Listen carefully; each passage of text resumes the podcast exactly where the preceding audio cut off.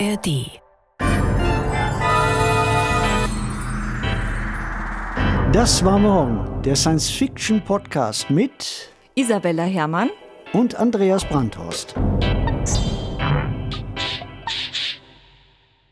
Willkommen zurück bei Das war morgen, dem Podcast zu den SF-Hörspielen, die in den 1960er bis 1990er Jahren beim SDR erschienen sind, in den Reihen Science Fiction als Radiospiel und Fantastik aus Studio 13.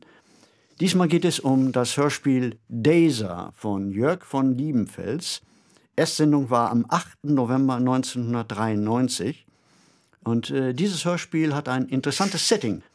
Isabella, worum geht es denn bei Daser? Bei DESA geht es um ganz aktuelles Thema, und zwar um die Lagerung von Atommüll. Und interessanterweise spielt das Stück im Jahr 2025, also fast schon wirklich in der heutigen Gegenwart. Und da ist die Insel Helgoland als Atommüllendlager umfunktioniert. Es gibt dann Feierlichkeiten zu dem so und so vielten Entsorgungscontainer, der dort angeliefert wird. Und wie es dann immer so ist, es gibt einen Störfall. Und bei dem Störfall werden dann ein Euratom-Repräsentant und eine Journalistin eingeschlossen. Und dann entwickelt sich das Science-Fiction-Stück ja zu einer Art Krimi. Und irgendwo spielt dann auch noch die Bedrohung durch einen wild gewordenen Bohrroboter mit rein. Aber dazu später.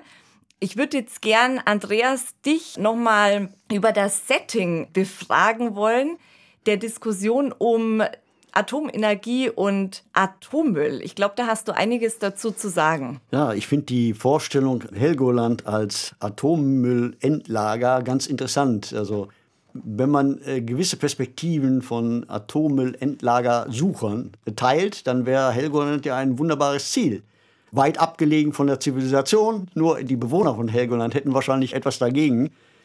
Und ich habe die Bewegung damals selbst miterlebt. Die Suche nach einem Atommüllendlager in Deutschland. Gorleben war damals in aller Munde. Wir reden hier von den Ende der 70er, Anfang der 80er Jahre, von der großen, großen Anti-Atomkraftbewegung, die damals entstanden ist. Ich habe noch die Bilder vor Augen, die Atommüllgegner, die sich festgekettet haben an, oder auch sogar festgeklebt haben. Da fallen einem gewisse Parallelen ein. Die sich festgeklebt haben an Gleisen, um äh, die Castorbehälter zu behindern, den Transport. Es hat also große, große Wellen geschlagen. Die Anfänge dieser Bewegung hatten mit der Umwelt nur insofern zu tun, als gesagt wurde, wir können es uns nicht leisten, Atommüll, der über Jahrzehntausende und Jahrhunderttausende gefährlich sein wird, zu lagern, weil daraus äh, Bedrohungen für die zukünftigen Generationen entstehen könnten. Aus diesem engen Begriff ist dann der viel weitere Begriff Umweltschutz geworden. Und daraus ist eine Partei entstanden, nämlich die Grünen. Jetzt komme ich auf den verrückt gewordenen Bohrroboter zu sprechen. Na, Andreas, du meintest ja auch, dich hat es gleich irgendwie an die Asimovschen Robotergesetze erinnert. Und mit denen habe ich mich auch ein bisschen auseinandergesetzt, weil ich drei Jahre ein Projekt zu künstlicher Intelligenz und menschlicher Verantwortung auch gesteuert habe. Und zwar werden ja die Robotergesetze von Asimov immer wieder, also bis jetzt, als Vorbild genommen, um ethische Maschinen zu programmieren. Zuerst hat Isaac Asimov die drei berühmten Robotergesetze in seiner Kurzgeschichte Runaround beschrieben. Das ist in der berühmten iRobot-Serie erschienen, zuerst in den 1940ern. Und äh, ganz bestimmt kennen ja unsere Zuhörerinnen und Zuhörer die Robotergesetze in- und auswendig. Aber ich sage sie nochmal in aller Kürze. Das erste Gesetz ist, dass Roboter oder jetzt erweitert natürlich künstliche Intelligenz einem Menschen keinen Schaden zufügen darf. Roboter sollen menschlichen Befehlen gehorchen. Und das dritte Gesetz ist, dass ein Roboter sich selbst erhalten soll. Wenn ich kurz mal was äh, einwerfen darf ja. dazu. Es gibt nämlich sogar noch ein viertes Gesetz, und zwar in den Romanen Der Aufbruch zu den Sternen und das galaktische Imperium wurde ergänzend das nullte Gesetz ja, genau. eingeführt. Und darin heißt es, ein Roboter darf die Menschheit, die Menschheit nicht verletzen oder durch Passivität zulassen, dass die Menschheit zu Schaden kommt. Also das heißt mit anderen Worten, Asimov war sich schon darüber klar, dass es da so ein paar Lücken gibt. Nicht? In, in ja, ja, ja. Und das, war, das ist ja erst später, ich glaube in den 60ern oder 70ern sogar, hat er das vierte Gesetz angefügt. Da komme ich auch gleich noch drauf. Jetzt ploppt ja ganz viel hoch, weil dieses vierte Gesetz ist ja auch in der Verfilmung iRobot mit Will Smith hm. sehr wichtig. Ne? Da gibt es ja den Computer Wiki, der sich praktisch dann auf das vierte Gesetz beruft, dass man die Menschheit ja auch dezimieren könnte, um die Erde zu retten. Also so viel erstmal zu diesen Gesetzen an sich und die sind hierarchisch. Ne? Also das erste Gesetz, ein Roboter darf keinen Menschen schlagen, schlägt die anderen zwei. Ja, das wird auch bei ganz alltäglichen Dingen gefordert, ist immer wieder Gegenstand bei Diskussionen auf Konferenzen, auch von Computerwissenschaftlern und Computerwissenschaftlerinnen. Und es wird auch oft als Möglichkeit der ethischen Kriegsführung in der Diskussion um autonome Waffensysteme angeführt. Asimov selbst hat diese Gesetze entwickelt oder so formuliert, weil er Roboter positiv darstellen wollte. So, es war in mhm. der Zeit so eine genau. Roboterangst. Asimov selbst sprach dann auch von dem Frankenstein-Komplex, mhm. also die Angst, dass Menschen intelligente Maschinen schaffen, die ihnen dann über den Kopf wachsen. Sie sind ja auch so schön klar und einfach, ne? Ganz klar. Mhm. Roboter darf kein Menschen Schaden zufügen. Aber auch wollte Asimov zeigen, bisschen kritischer gedacht, dass solche einfachen ethischen Regeln ja gerade nicht funktionieren. Und das ist eigentlich der Clou, wenn man diese Robotergesetze als Vorbild nimmt für ethische KI. Sie funktionieren ja in der Geschichte gar nicht die kommen immer wieder untereinander in Konflikt. Es ist nicht klar, was eigentlich ein Mensch genau ist, was ein Schaden ist. Also es gibt da so allerhand Widersprüche und skurrile Situationen. Und es ist eben, zeigt auch, ne, wie es die Science Fiction so oft macht, dass bestimmte einfache ethische Grundsätze gar nicht so funktionieren. Dass der Mensch ja ständig die Ethik und die Moral, die daraus folgt, aushandelt. Und darüber hinaus, das muss man eben auch sagen, ist es auch ganz klar ein erzählerisches Mittel. Ne, die Geschichten, ich finde sie immer noch unheimlich lesenswert. Sie sind ganz, ganz nett, ganz, ganz witzig. Und da wird natürlich die Asimovschen Robotergesetze zu einem Plotmittel, zu einem erzählerischen Mittel, um humorvolle Geschichten zu erzählen. Und darum geht's und nicht um eine technische Bauanleitung. Ja, vor allem in Bezug zu autonomen Waffensystemen und Kriegsführung da ist es ja fast schon absurd, auf die Robotergesetze zu verweisen, weil Drohnen zum Beispiel sollen ja Menschen töten. Hm. Und sollen sich ja nicht selbst erhalten. Bei den Robotergesetzen, der Leser wartet ja nur darauf, auf die Szene, in der der Roboter gegen die Gesetze ganz verstößt. Genau, das ist ja genau. genau der Twist dabei, also dieser Plot-Trick. Und wie in dem Hörstück Science Fiction mit Krimi, mit Atommüllendlagerstätten, mit verrückt gewordenen Bohrrobotern und nicht zu vergessen mit einem plattdeutsch sprechenden Betrunkenen zusammengeht, das hören Sie jetzt. Viel Spaß dabei.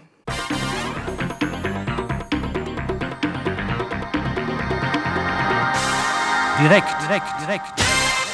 Hier spricht Etta Norden für Direkt live aus Helgoland. Heute, den 14. Juni 2027, stehen wir in der Kommandozentrale der Transforsetis Atom im kleinen, auserlesenen Kreis, um die Einlagerung des zehntausendsten Entsorgungscontainers mit radioaktivem Müll zu feiern. Direkt ist mit seiner Reporterin vor Ort exklusiv dabei. Das Wort ergreift wieder der Emissär der Euratombehörde, Herr Sigurd so? Bogerski. Und so erhebe ich mein Glas auf Helgoland, diese trutzige, unzerstörbare Insel, die durch die Transforsetis-Atom zum Entsorgungsparadies für konditionierte, also endlagergerecht aufbereitete Spaltstoffrückstände geworden ist.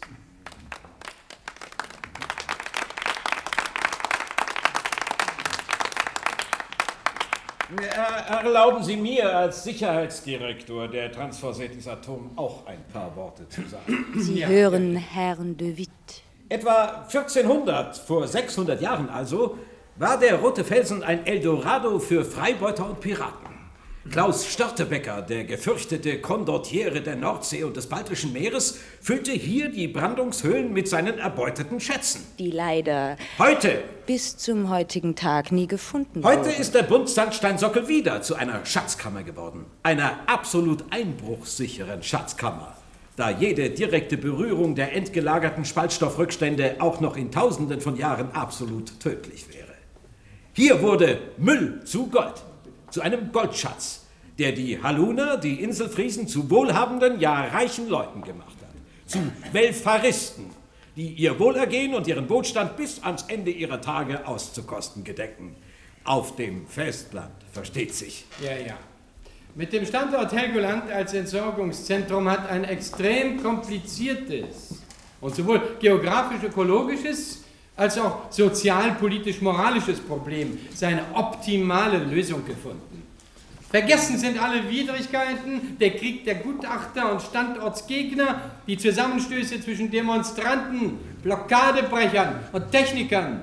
In einem einmaligen politischen Beschleunigungsverfahren wurden die Feststellungsbehörden gezwungen, Farbe zu bekennen, das heißt, den Standort Helgoland als vollautomatisiertes Endlager anzunehmen. Und dadurch konnte hier in Rekordzeit ein technisches Wunderwerk geschaffen werden, das den strengsten großeuropäischen Sicherheitsbestimmungen entspricht. Und äh, darum lade ich Sie alle, insbesondere den Emissär der Euratombehörde, Herrn Sigurd Bogerski, ja, und der last but not least, unsere Direktreporterin vor Ort, Etta Norden, ein. Vielen Dank. Mit unserem Koordinator, Herrn Zielbock und mir, einen kleinen Ausflug unter Tage zu unternehmen. In die Herzkammer der Transforsetis Atom, in die modernste Stapelkaverne für radioaktiven Sondermüll.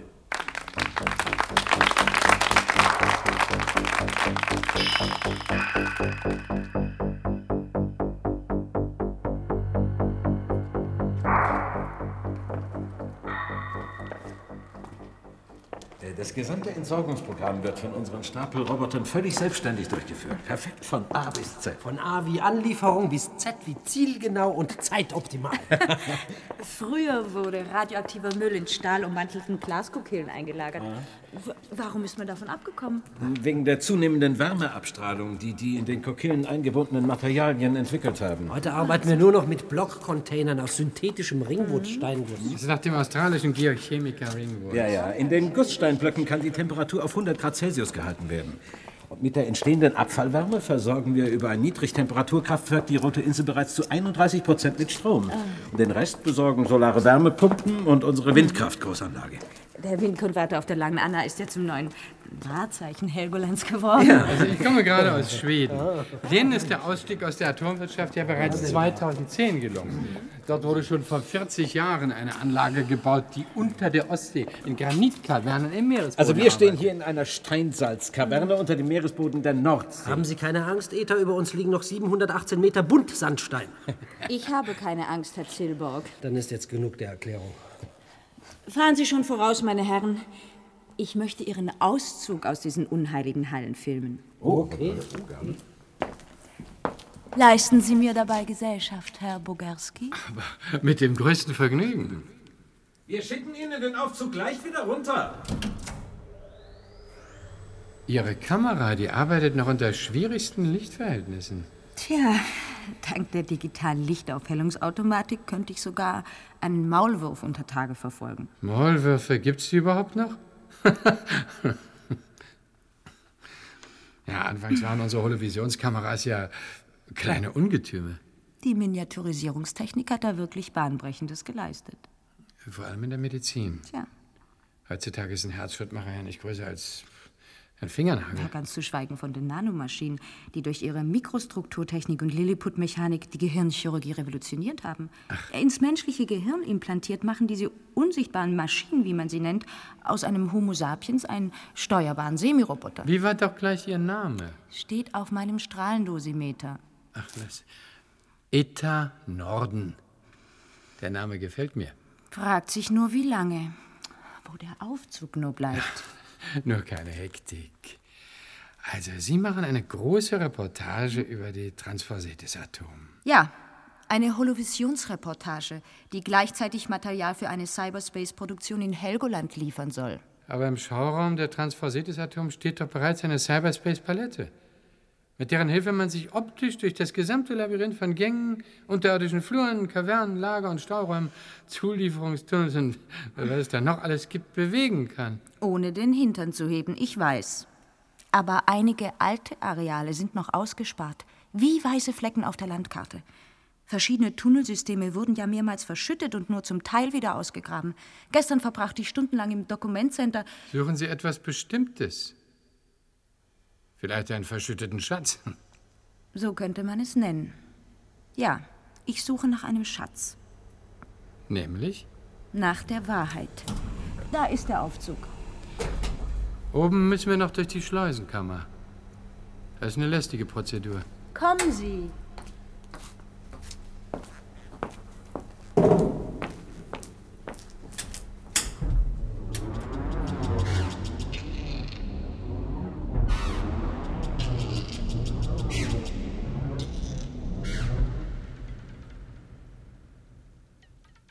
Ein Auge auf den Bogerski geworfen hat?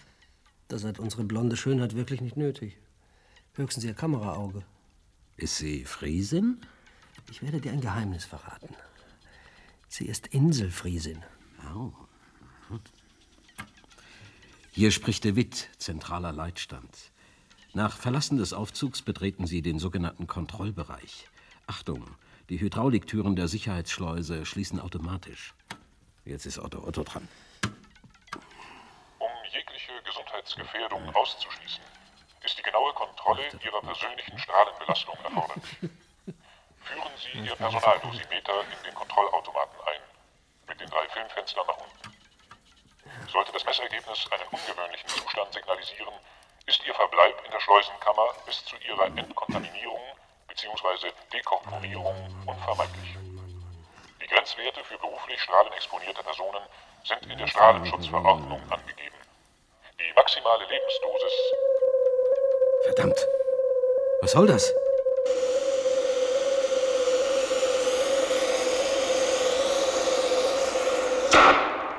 Die Sicherheitstüren haben sich verschweißt. Aber die Notverschweißung tritt doch nur bei maximaler Kontaminierung ein. Das kann doch gar nicht sein. Die waren doch die ganze Zeit über mit uns zusammen. Im Risikostrahlenbereich Null. Bogerski und Itter haben den neutralen Strahlenbereich auch nicht verlassen, als sie die zwei Minuten allein waren. Hier spricht Otto Otto, der Stimmautomat Ihrer Inselinfo. Bitte behalten Sie Ruhe, bis das Ergebnis analysiert ist. Bitte Ach, halt die Klappe! die Ruhe. Sofort die Dosimeterrückgabe blockieren. Ist blockiert. Der Rechner hat noch kein Ergebnis ausgespuckt, verstehe ich nicht. Am Display blinkt bloß Error, Error, Error. Ja, lass blinken. Es ist besser, wenn keiner von den beiden weiß, wer den Alarm ausgelöst hat. Aber so wird jeder den anderen für die Kontaminierung verantwortlich machen. Es sei denn, er oder sie wissen, wer den Alarm ausgelöst hat. Das könnte jeder nur von sich selbst wissen. Eben. Hier ist das Analyseergebnis. Na und? Negativ. Ich höre wohl nicht recht. Negativ bleibt negativ. Beide Dosimeter sind rein und sauber, wie ein neugeborenes Kind. Dein Vergleich hinkt. Nach dem Supergau des Graphitreaktors Sosnovyj Bor am finnischen Meerbusen waren bereits die Neugeborenen verseucht. Genau wie nach Tschernobyl. Und das ist jetzt 41 Jahre her. Was sollen wir den beiden jetzt sagen? Auf keinen Fall die Wahrheit. Hier spricht der WIT, Sicherheitszentrale. Die genaue Auswertung Ihrer Strahlendosimeter nimmt noch etwas Zeit in Anspruch. Das ist jedoch kein Grund zur Beunruhigung. Die Sicherheitstüren sind mit einem Zeitschloss gekoppelt, das auf exakt 50 Minuten eingestellt ist. Manuell lässt sich an dieser Programmeingabe nichts ändern. Bitte behalten Sie Ruhe. Wir werden alles Menschenmögliche tun, um Sie baldmöglichst aus der Schleuse rauszuholen. Otto, Otto. Es ist Vorschrift, Sie darüber zu informieren, dass Sie aus Sicherheitsgründen in der Schleusenkammer sowohl akustisch als auch optisch ganzzeitlich überwacht werden. Ende der Durchsage. Wenn sich der Stefan tatsächlich als Fehlalarm rausstellt, kriegen wir ordentlich eins auf die Mütze. Das Fell ist mir näher als dein Hemd, sagte der Affe zu seinem Zoowärter. Und Schnauze. Das ist ja eine schöne Bescherung. Fragt sich nur, wer von uns den Alarm ausgelöst hat. Wir haben den Sicherheitsbereich keine Sekunde lang verlassen. Wie sollen wir da eine erhöhte Strahlendosis abbekommen haben? Das ist doch unlogisch. Die Logik hat bei allen Belangen der Atomwirtschaft von Anfang an versagt.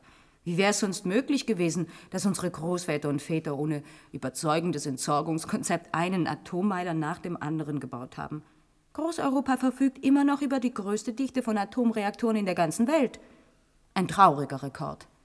Trotz Zwangsstilllegungen und dem teilweisen Ausstieg aus der Atomwirtschaft. Alle im vorigen Jahrhundert geplanten Endlagerstätten haben die in sie gesetzten hohen Erwartungen nicht erfüllt. Weder Gorleben noch die Schachtanlagen Konrad, Asse und Morsleben. Die Europäische Union stand vor einem Entsorgungsdesaster. Da kam der Standort Helgoland als rettender Ausweg. Weil die Transforcetis Atom die eingeborenen Inselfriesen mit ungeheuren Entschädigungszahlungen geblendet und bestochen hat. Ihre Haluna hatten schon immer einen ausgeprägten Geschäftssinn. Nachdem sich der Badebetrieb auf der Düne infolge Platzmangels nicht expandieren ließ, ebenso der Kurmittelbetrieb auf der Hauptinsel, ergriffen die Einwohner die Chance nur allzu willig.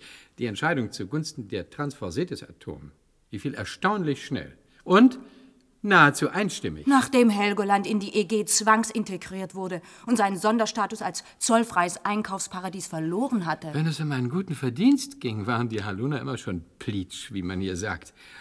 Ursprünglich gab es ja keine Doppelinsel. Die Düne bildete sozusagen die Fortsetzung des Unterlandes, die sich mit ihren weißen Klippen prächtig gegen den roten Inselsockel abhob. Aber die Haluna machten diese weißen Klippen zum Steinbruch und verkauften in einem Akt der Selbstvernichtung ganze Schiffsladungen von Kalk und Gips nach dem Festland. Bis schließlich in der Neujahrsnacht 1720-21 eine Sturmflut die geschwächte Düne endgültig von der Hauptinsel trennte. Heute liegt ein 1400 Meter breiter Sund dazwischen. Sie sehen, ich habe meine Hausaufgaben gemacht. Dann können Sie mir vielleicht auch sagen, wie viele Opfer es während der Bauarbeiten hier auf Vorsetisland gegeben hat. Opfer? Tote. Über die verunfallten Opfer während der fast zehnjährigen Bauzeit kann Ihnen die elektronische Inselinformation Auskunft geben. Vielleicht auch Günter Zillborg. Er ist lange dabei, er ist ein alter Hase. Sie waren nicht immer als Emissär bei der Euratom beschäftigt? Nein, Meiner Information nach waren Sie von 2017 bis 2020 als Koordinator für Bau und Transport beschäftigt. Richtig. Hier auf der Insel. Worauf wollen Sie hinaus? Zumindest ein tödlicher Unfall müsste Ihnen demnach noch im Gedächtnis sein. Im Augenblick bin ich überfragt. Wetten, dass Sie sich gleich erinnern werden? Ja, wollen Sie ein makabres Quiz veranstalten oder was? Ist Ihnen der Name Professor Georg Reimers bekannt? Ach, Reimers.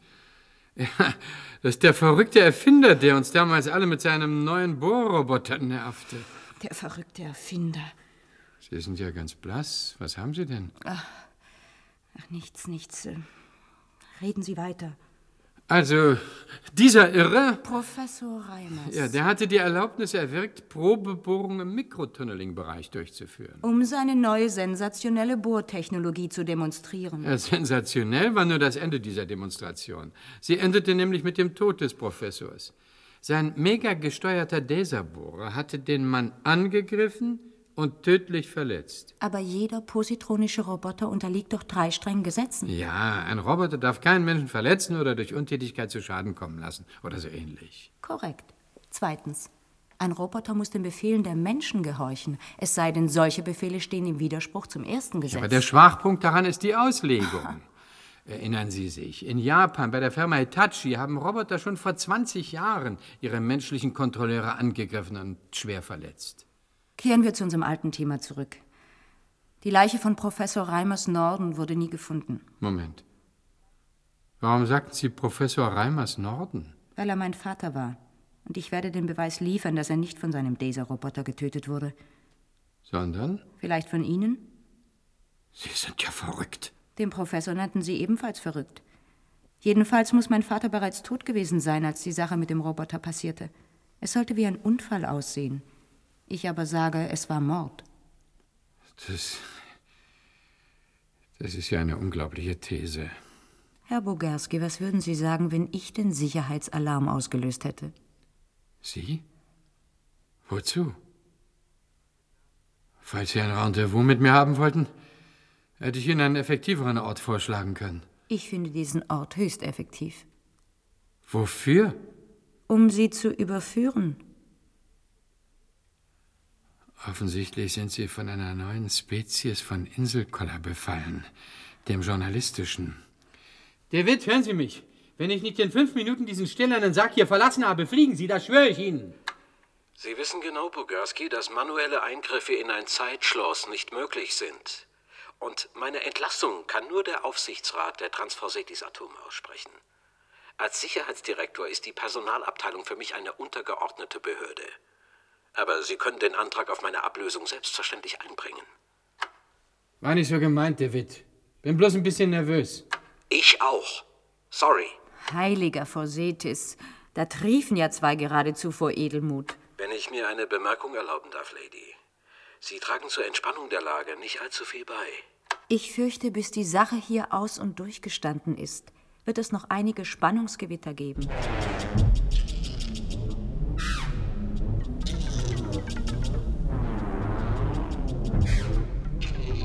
Du mir einen vernünftigen Grund nennen, weshalb Etta Norden sich mit diesem Sigurd Bogerski in die Schleusenkammer eingeschlossen hat? Oh, vergiss nicht, es fiel das Wort Mord. Und so eine Anschuldigung spricht man nicht aus Jux und Dollerei aus. Und schon gar nicht gegen Bogarski. Ich überlege gerade, warum hockt Etta Norden so oft mit dem alten Jakob Lund zusammen? Da liegt doch eine Muschel dabei, wie die Einheimischen sagen, da ist ein Haken dran. Jakob Lund.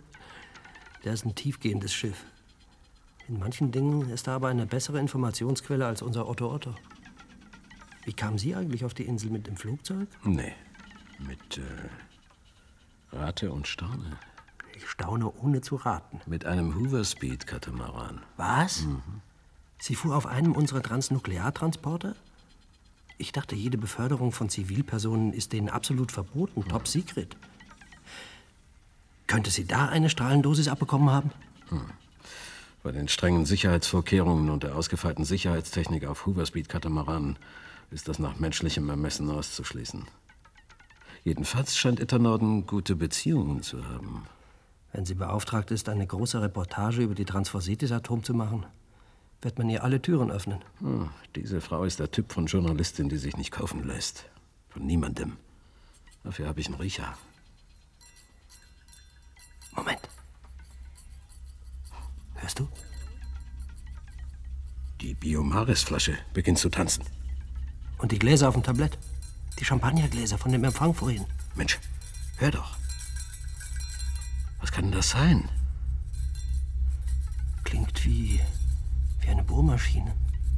Ein Steinbohrer. Na, Aber es gibt zum gegenwärtigen Zeitpunkt keine Bohrarbeiten. Auf dem ganzen Inselmassiv nicht. Ich als Koordinator müsste davon wissen. Hier bohrt man nicht einmal einen Dübel in die Wand, bevor ich es nicht genehmigt habe. Das hat mir gerade noch gefehlt. Jetzt, wo der Schnüffler von der Oberbehörde da ist. Kontrollmonitore einschalten. Sind eingeschaltet. Alarmbereitschaft für die Männer vom Katastrophenschutz. Alarm ist gegeben. Elektronische Kontrollroboter startbereit machen. Sind startbereit. Soll ich eine Meldung an das Klima geben? Die Mobilisierung des internationalen Krisenmanagements erscheint mir verfrüht. Wir müssen selbst mit dieser Sache fertig werden. Was sagt die Monitorauswertung? Erste Ebene negativ. Zweite Ebene? Kann nichts Auffallendes erkennen. Da will jemand mit uns Verstecken spielen. Dritte Ebene, Schleusenkammerbereich.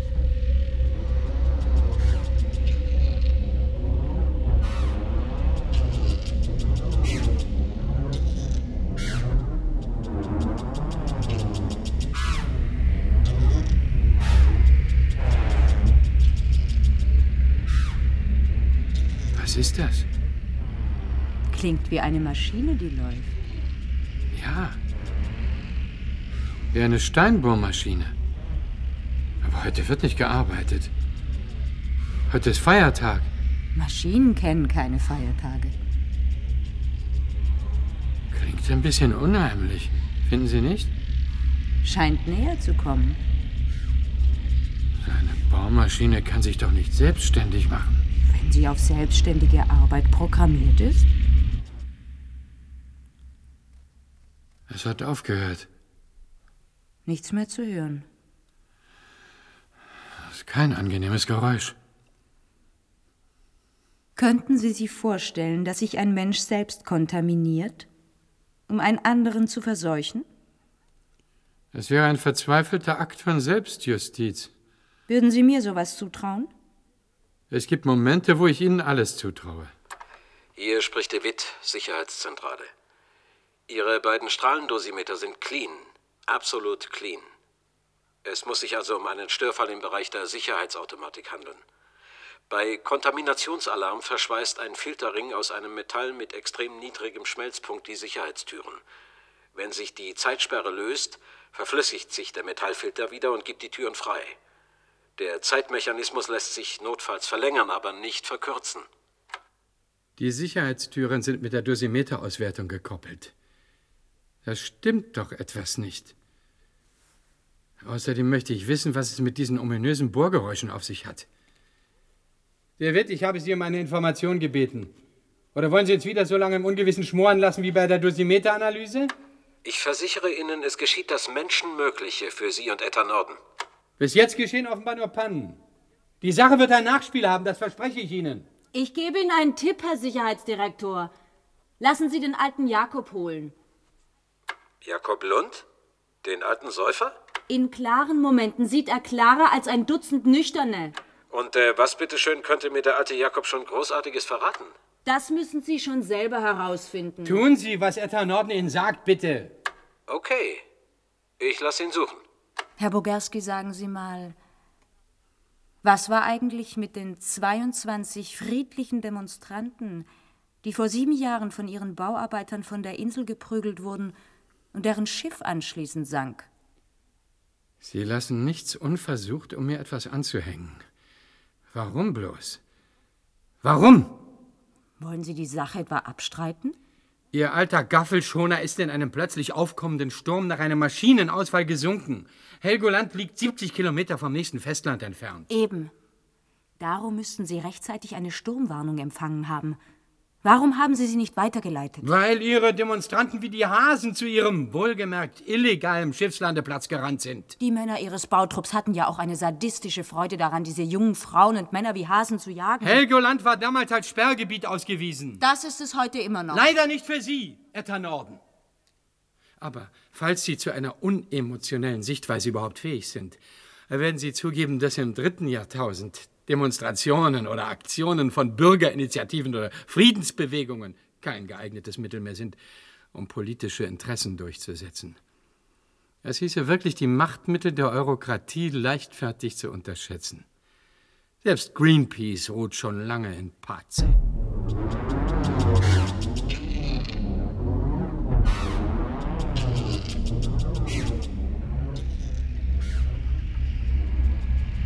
Sieht ganz nach Katz- und Maus-Spiel aus.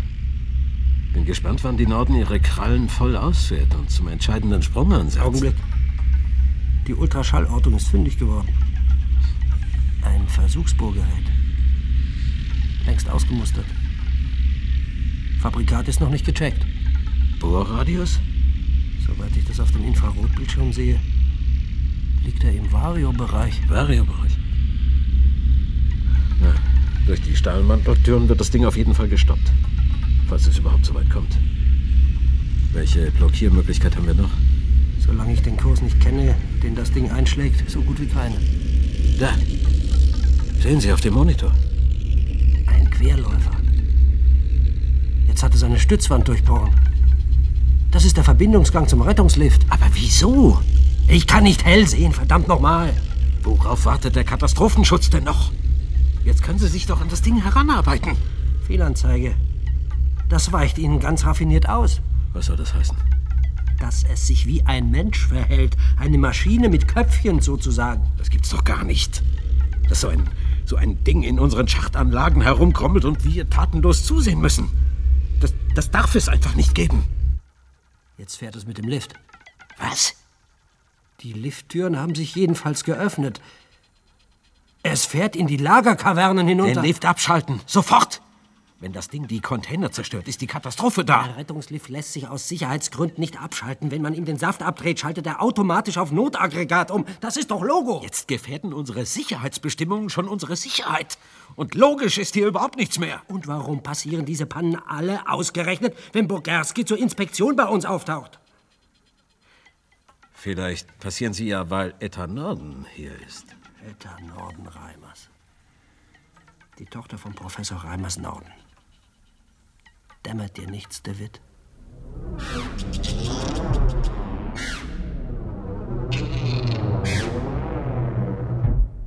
Hier spricht Etta Norden. Ich bitte um Ihre Aufmerksamkeit, Zilborg und De Witt. Wir hören. In den nächsten Minuten wird sich entscheiden, welches Ziel der Daserbohrer als nächstes anvisieren wird. Daserbohrer? Jawohl, der Daserbohrer, mit dem mein Vater, Professor Reimers, vor sieben Jahren hier auf Helgoland seine Versuchsbohrungen durchführte. Wie Sie sicher beobachtet haben, handelt es sich dabei um eine intelligente Maschine mit hohem Orientierungsvermögen. Der gesamte Lagerplan dieser bisher modernsten und sichersten Endlagerstätte der Welt ist holographisch in einem zentimetergroßen Kristallwürfel gespeichert. Darum war es dem Ding, wie Sie es nennen, möglich, mit nur drei Querbohrungen den Weg zu dem strategisch wichtigen Einsatzplatz zu finden, den es im Moment einnimmt. Kühlsystem und Antriebsaggregat des Daserbohrers arbeiten nach völlig neuen Prinzipien. Anstelle der bisher üblichen Hochgeschwindigkeitskugelfräse besorgt ein Stoßwellenreflektor den Steinzerfall. Doch ersparen Sie mir die Einzelheiten. Herr Bogerski hat sich vor sieben Jahren mit der Erfindung meines Vaters gründlich auseinandergesetzt. Auch Herr Zilborg war damals schon hier beschäftigt, wenn auch in anderer Position. Ich war damals für die Firma tätig, die für die Belüftungssysteme verantwortlich war, ganz recht? Ich weiß. Und nun werde ich meine Reportage über die Transforsetis-Atom aus dieser Schleusenkammer fortsetzen. Herr Bogerski wird in Anbetracht, dass sich der Daserbohrer bereits in den Lagerkavernen befindet, sicher einige Fragen beantworten. Ich. Ich habe nichts zu verbergen. Sie handeln auf eigenes Risiko, Bogerski. Okay, ich drücke jetzt den heißen Knopf, der unsere Kamera per Lichtwellenleitung mit dem Holovisionsterminal in Cuxhaven verbindet.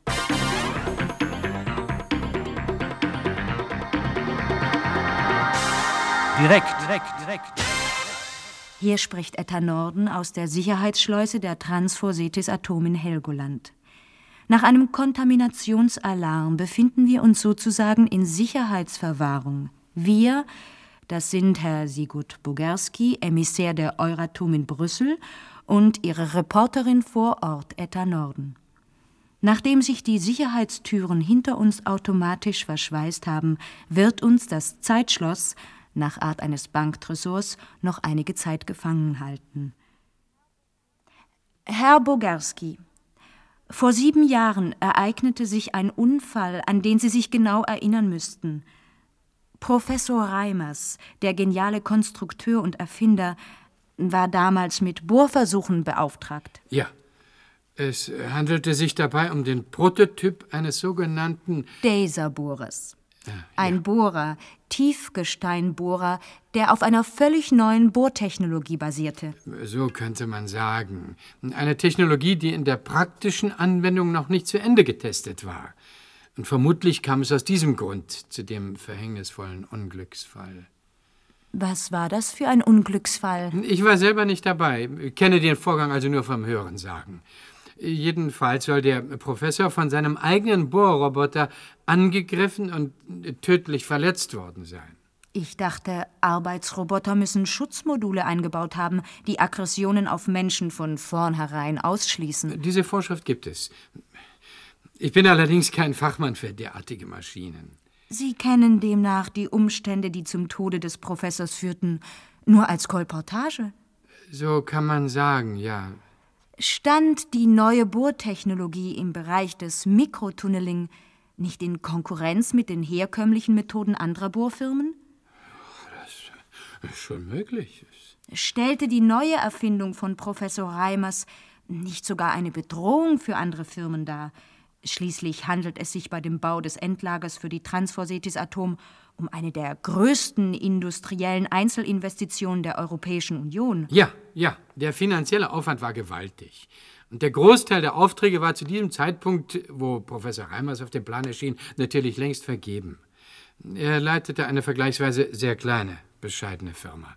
Eine kleine, bescheidene Firma mit einem großen Innovationskapital. Wenn Sie keinerlei Konkurrenz für die von Ihnen favorisierte Bohrfirma sahen, Sie waren damals Koordinator für Bau und Transport, warum flossen dann mehrmals größere Summen von besagter Firma auf Ihr Konto? Provisionszahlungen im Rahmen des durchaus üblichen. Außerdem betrachte ich Geldsachen als meine Privatangelegenheit. Betrachten Sie den Tod von Professor Reimers auch als Ihre Privatsache? Was soll das heißen? Das soll heißen, dass Sie auffallend wenig dazu beitragen, um seine Ermordung aufzuklären. Schluss. Schluss. Aus. Aus jetzt. Ende. Ich sage nichts mehr. Wenn Sie meine Kamera zertrümmern, würde das ein ziemlich schiefes Licht auf Sie werfen. Noch sind wir live auf Sendung.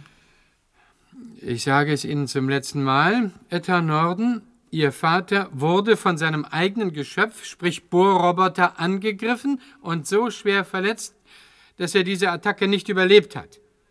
Da das Areal für seine Versuchsbohrungen außerhalb der direkten Endlagerbaustelle lag, kam jede Hilfe für ihn zu spät. Ich danke Ihnen für das Gespräch, Herr Bogarski. Das ist Etta Norden für Direkt Live aus Helgoland.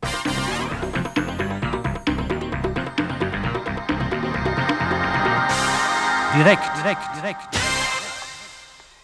Hören Sie, Etta Norden, wir haben Jakob Lund aufgestöbert. Guten Tag. Da sind Sie ja endlich. Kommst du heute nicht, kommst du morgen. Reden wir nicht lange rum, Jakob. Erinnern Sie sich an den Vater von Etta Norden, Professor Reimers? Erinnern? Jetzt gleich? Ja, wir haben nicht viel Zeit. Soll ich lieber ein andermal wiederkommen? Nein, Mann. Sie sollen uns nur kurz erzählen, was Sie von Professor Reimers wissen. Wissen. Ich weiß nur, alles, was gewesen ist, kann wiederkommen. Prima, dann lassen Sie alles wiederkommen, was Ihnen von damals im Gedächtnis haftet. Mit einem Eierpunsch könnte ich mich leichter erinnern. Nachher, Jakob, nachher lade ich Sie meinethalben auf einen ganzen Kessel voller Eierpunsch ein. Versprochen ist versprochen. Ja. Bitte, konzentrieren Sie sich jetzt. Sie sind doch Herrn Professor Reimers damals vor sieben Jahren, wie soll ich sagen, Zur Hand gegangen. Wie war das denn nun? Wie das alles war. Sie sind doch ein gebildeter Mensch, aber wenn Sie es von mir hören wollen. Durch Jahrhunderte hatte die Rote Felseninsel in der Nordsee dem Herzogtum Holstein angehört, bis sie im Erbgang an die Krone von Dänemark-Norwegen gelangt Ja, also ist. wir wollten eigentlich wissen, Sachte, Jakob. sachte. 1807 wurde Helgoland Englisch, aber die Schul- und Kirchensprache blieb Deutsch. Die Engländer haben die Küstenbatterien angelegt. Ihre Kenntnisse als ehemaliger Touristenführer in Ehren, Jakob Lund, aber wir stehen unter Zeitdruck. Wer nicht lange zuhören kann, der lebt auch nicht lange. 1890 beim Helgoland-Sansibar-Vertrag fiel die Rote Insel dann wieder an Deutschland zurück. Sehr interessant. Und wie war das vor sieben Jahren? So weit sind wir noch nicht. Aber bei einem auf schwarze Johannisbeeren gesetzten Geneva ging alles ein bisschen schneller. Wir sitzen hier alle auf dem Trockenen, Jakob. Totales Alkoholverbot. Und für wen sind denn die Sektgläser darum? Äh, Wir hatten eine kleine Feier. Ausnahmen bestätigen die Regel. Das ist ein Wort, dann feiern wir doch ein Lötchen wieder. Erst die Arbeit, dann das Vergnügen. Ob das ein Vergnügen Wie wär? wär's mit einem kleinen Zeitsprung? Als Helgoland militärischer Übungsplatz für die Bombenzielabwürfe der Royal Air Force wurde. Da war Helgoland bereits ein verwüstetes Felsenwrack. Denn am 18. April 1945 hatten tausend Bombenflugzeuge die Insel in mehreren Wellen 102 Minuten lang bombardiert. Die Stadt, die Festung und die Düne wurden vollkommen zerstört. Die Zivilbevölkerung nahm in panischer Furcht Zuflucht in den Felsenbunkern. Jetzt kommen wir der Sache schon näher. Die unterirdischen Anlagen. Dafür waren Sie doch Spezialist. Ja, später. Viel später. Als ich Touristenführer durch die übrig gebliebenen Bunkeranlagen wurde. Früher gab es ja unterirdische Kasematten, Höhlenmagazine, Lazarette, Bäckereien, unterirdische Elektrizitätswerke und nahezu 20 Kilometer Gänge, Verbindungstunnels und Kasematten. Aber Aber Das meiste wurde ja bei dem Big Bang am 18. April 1947 verschüttet oder zerstört, nachdem die Engländer von Bord einer Exekutivflotte 6700 Tonnen Sprengstoff hochgehen ließen, die sie vorher in den Befestigungsanlagen gebunkert hatten. Und damit die gesamte Insel von der Landkarte tilgen. Die Detonation war über 700 Kilometer bis nach Paris zu hören. Die Sprengung ließ steile Felswände und Brandungstore zu riesigen Trümmerhallen zusammensinken. Die Südspitze des Unterlands verschwand im Meer. Was von unserem roten Felseiland übrig blieb, sah schlimmer aus wie auf dem Mars. So hat man es mir erzählt. Ich komme ja jetzt zehn Jahre später zur Welt. Demnach sind Sie jetzt 70. Gerade geworden. Hm. Hier spricht Etta Norden. Jakob, erzähle Ihnen jetzt bitte die Geschichte von meinem Vater. Ich sitze hier in der Schleusenkammer fest.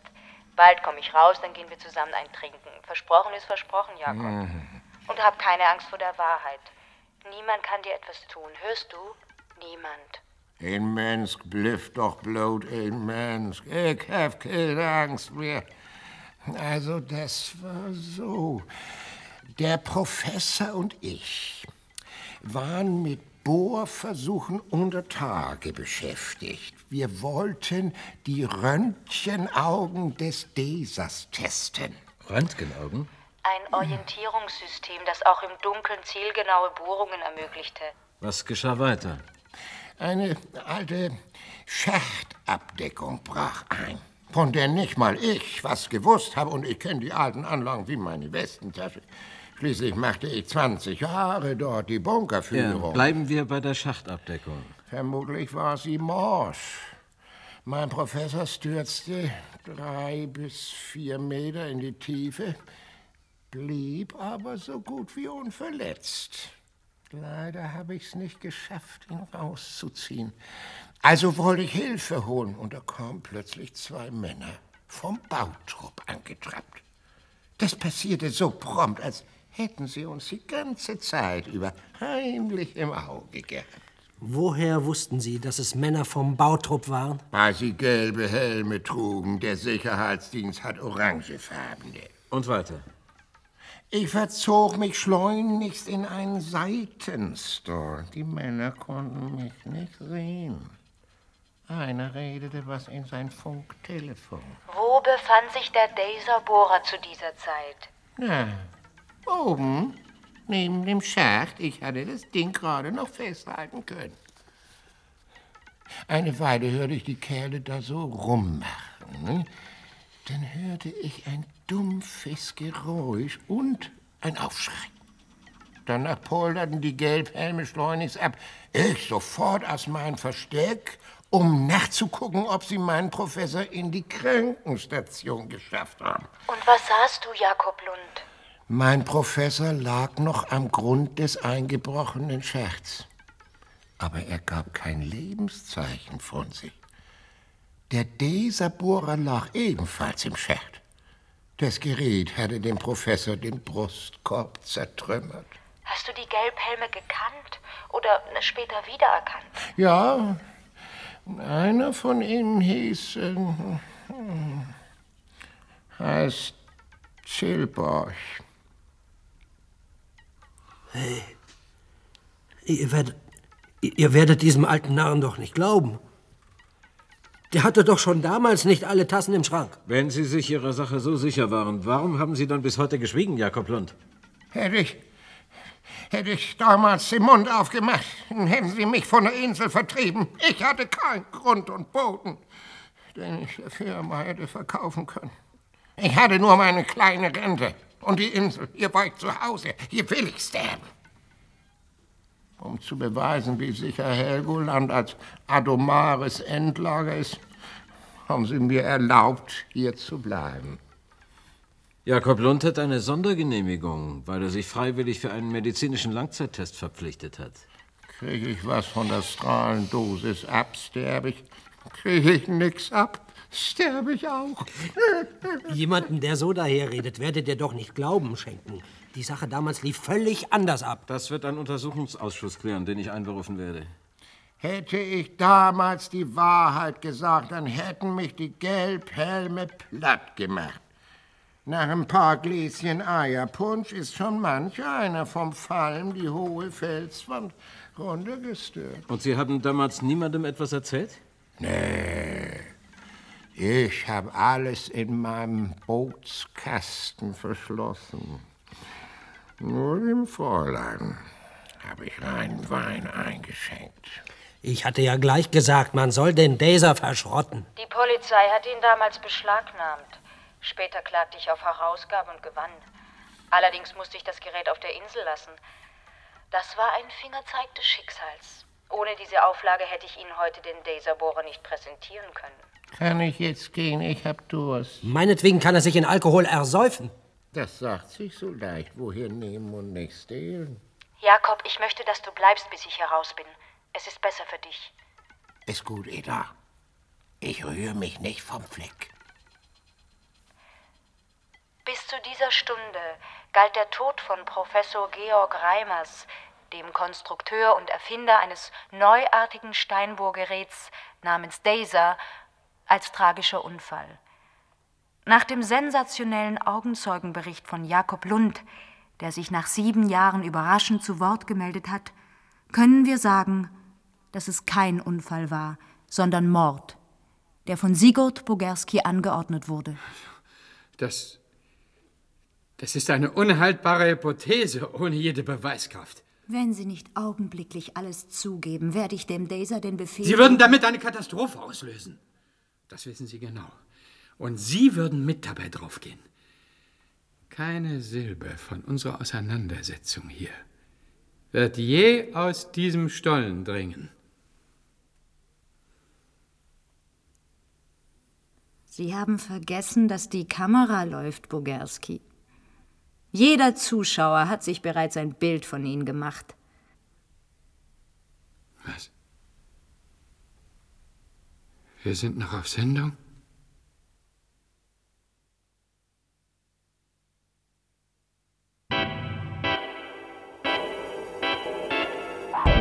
Das war morgen. Jede Woche eine neue Folge in der ARD Audiothek. Redaktionell betreut hat diesen Podcast Mareike Mage unter Mitarbeit von Oliver Martin. Falls ihr Fragen oder Vorschläge für weitere Hörspiele habt, die wir besprechen sollten, schreibt uns und empfehlt uns gerne weiter. Für den Titel Das war morgen bedanken wir uns bei Alexandra Grünauer. Produktion Südwestrundfunk 2023.